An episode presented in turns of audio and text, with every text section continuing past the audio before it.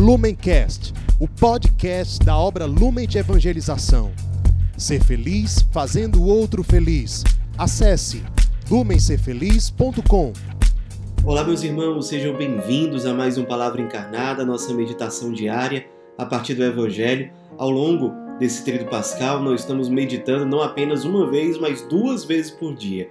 Esta é a primeira meditação desse grande domingo dentro do ano litúrgico que é o domingo de Páscoa, o domingo da ressurreição do Senhor. O tema dessa nossa meditação é Já não sou eu que vivo, é Cristo que vive em mim. E para nos reunir, para meditar, para rezar, para escutarmos a Deus, nós estamos aqui em nome do Pai, do Filho e do Espírito Santo. Amém. Vinde, Espírito Santo, vinde por meio da poderosa intercessão do Imaculado Coração de Maria, vossa amadíssima esposa. Vinde, Espírito Santo, vinde por meio da poderosa intercessão do Imaculado Coração de Maria, vossa amadíssima esposa. Vinde, Espírito Santo, vinde por meio da poderosa intercessão do Imaculado Coração de Maria, vossa amadíssima esposa. Vamos escutar com atenção essa leitura que está em Gálatas, capítulo 2, do versículo 15 até o versículo 21. Nós somos judeus de nascimento e não pecadores da gentilidade, sabendo, entretanto, que o homem não se justifica pelas obras da lei, mas pela fé em Jesus Cristo, nós também cremos em Cristo Jesus para sermos justificados pela fé em Cristo, e não pelas obras da lei. Porque pelas obras da lei ninguém é justificado. E se, procurando ser justificados em Cristo, nós também nos revelamos pecadores, não seria então Cristo ministro do pecado? De modo algum. Se volto a edificar o que destruí, então sim eu me demonstro transgressor.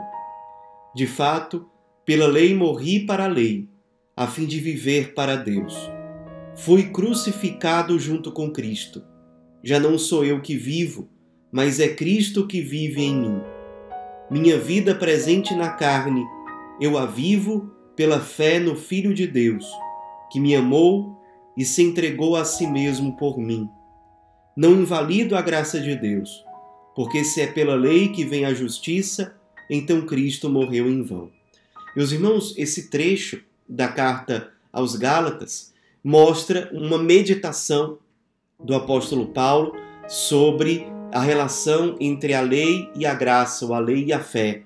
E ele está deixando bem claro o seguinte: para é, participar do penhor de Deus, para participar daquilo que Deus tem preparado para nós, nós precisamos de mais do que simplesmente o cumprimento da lei, o cumprimento de regras, de coisas externas.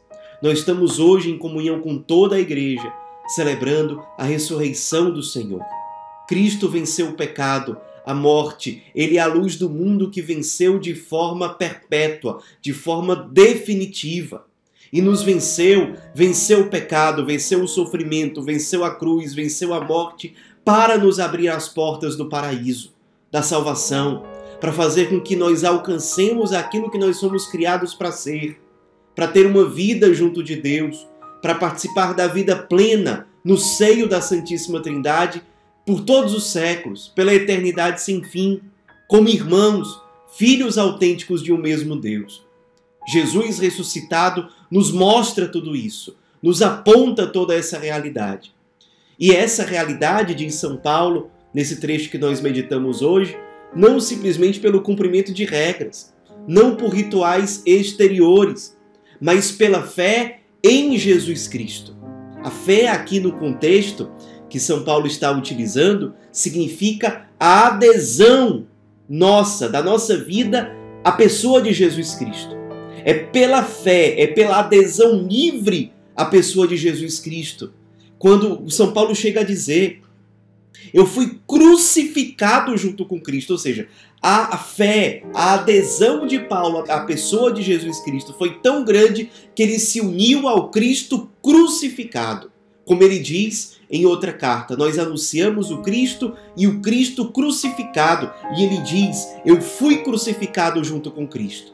Isso para nos lembrar que nós hoje podemos experimentar a ressurreição, nos assemelhar ao ressuscitado, viver a Páscoa, se nós nos unimos ao Cristo crucificado, que nós meditamos tanto, especialmente na última sexta-feira, na Sexta-feira Santa. Nós precisamos nos unir ao crucificado para participar da sua glória, para participar da sua ressurreição, para vivermos a condição de ressuscitados, para aí sim, São Paulo diz, fui crucificado junto com Cristo, para logo depois dizer: já não sou eu que vivo, mas é Cristo que vive em mim. Que vida é essa?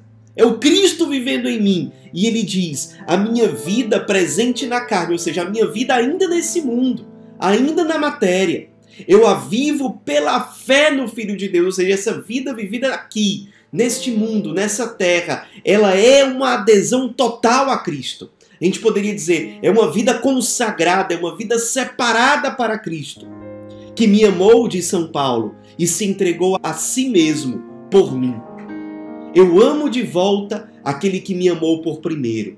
Eu adiro, eu me uno àquele que me amou sem medidas.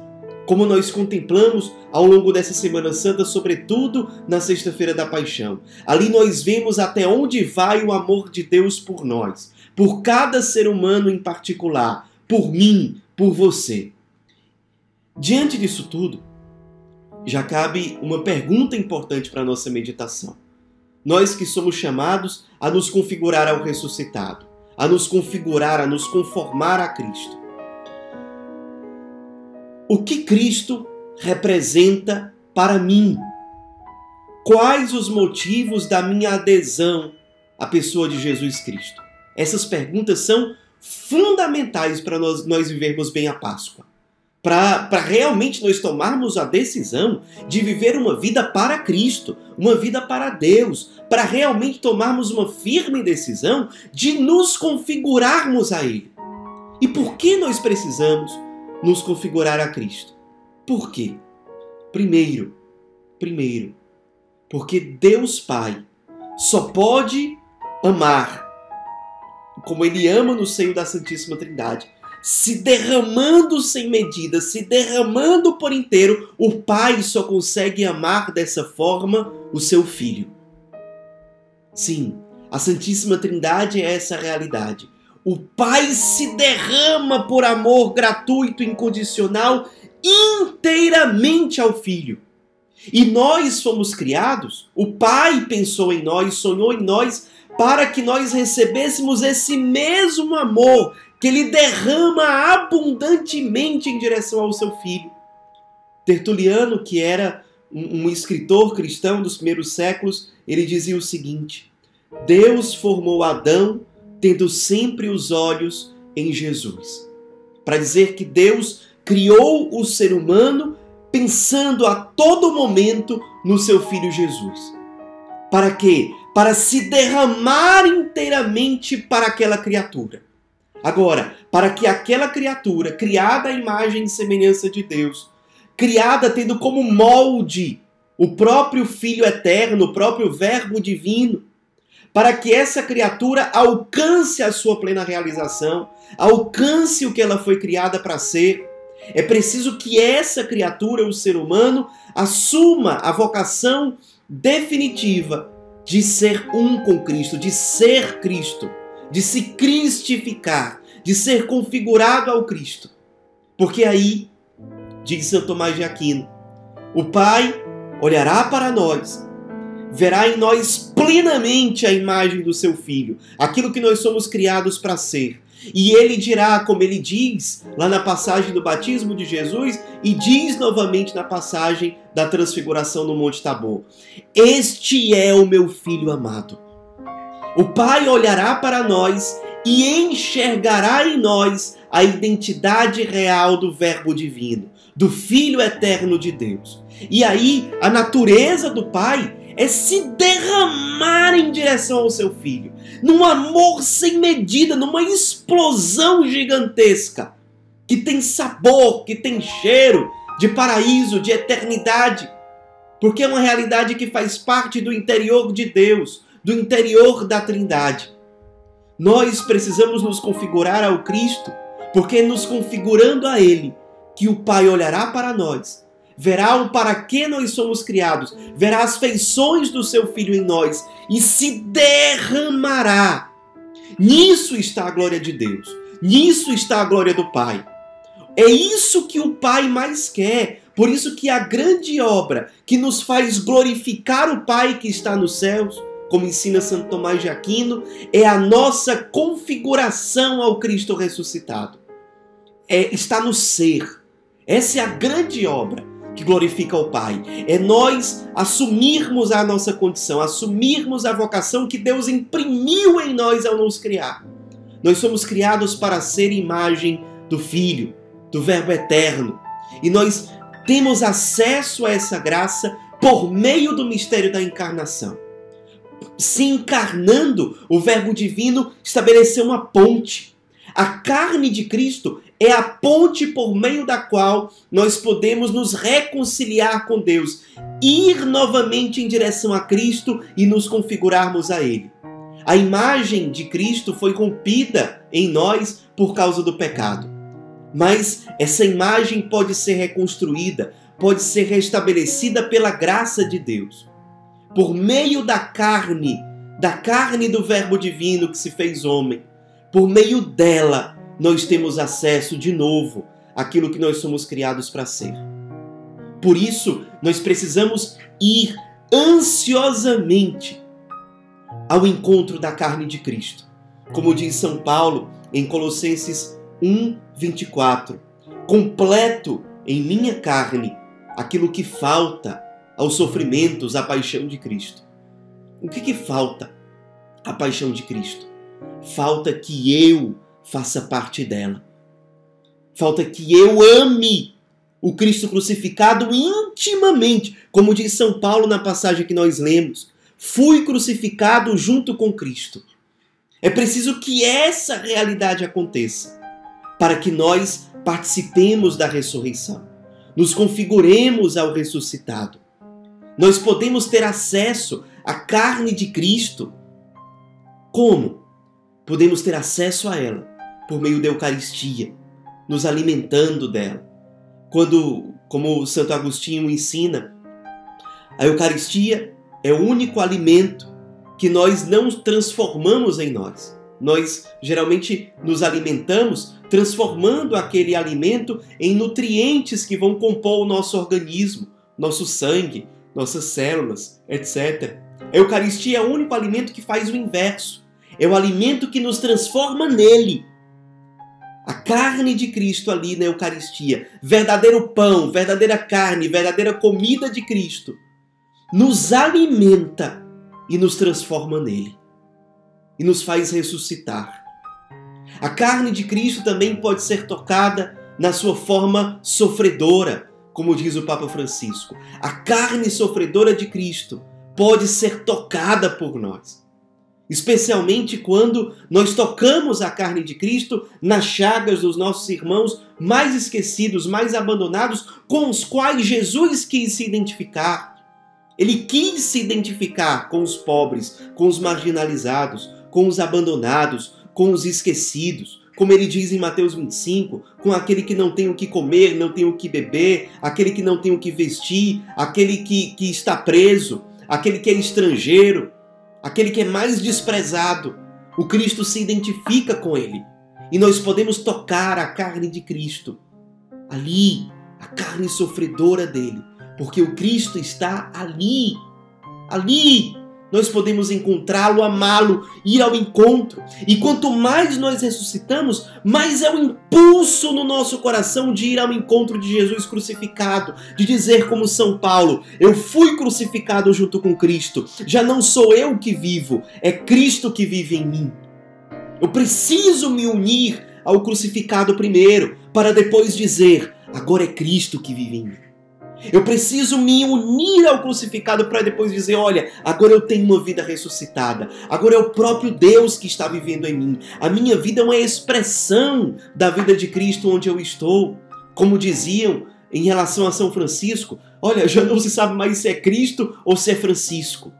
Porque Francisco se despojou tanto, foi tão pobre, foi tão humilde, foi tão dócil, foi tão entregue, que agora o sentimento que nós temos é que conviver com Francisco é conviver com o próprio Cristo. Quantas vezes nós na nossa comunidade testemunhamos essa realidade? Os irmãos dizendo: Eu vi Cristo naquela pessoa do lumen, naquele consagrado, ou naquela pessoa que veio ao meu encontro. Eu vi o ressuscitado nele. E por que que viu? Porque aquela pessoa ressuscitada teve a disposição de sair de si e ir ao encontro do crucificado. Essa pessoa pôde fazer a experiência de dizer, como São Paulo, fui crucificado junto com Cristo, e logo depois dizer, já não sou eu que vivo, mas é Cristo que vive em mim. Por isso, é importante nós meditarmos como eu falava. O que Cristo representa para mim? Quais são os motivos da minha adesão à pessoa de Jesus Cristo? O meu coração tem que ser apaixonado por Ele. O Cristo tem que ter um lugar central na minha vida. Senão eu não vou querer viver assim. Senão não vou, não vou ter, como diz Santa Teresa d'Ávila, a determinada determinação de abandonar tudo aquilo que precisa ser abandonado para colocar Jesus no centro, amá-lo com um amor sem medida e verdadeiramente me decidir por me configurar a Ele. Permitir que a minha vida seja para Ele. Senão não vai ser uma vida configurada ao ressuscitado. Uma vida se configura com o ressuscitado quando ela é toda para Deus, quando ela é toda para Cristo. Quando nós tocamos o, o, mistério da encarnação, que nos leva de novo à intimidade com Deus, que nos leva de novo à configuração, à imagem do Cristo que nós perdemos pelo pecado.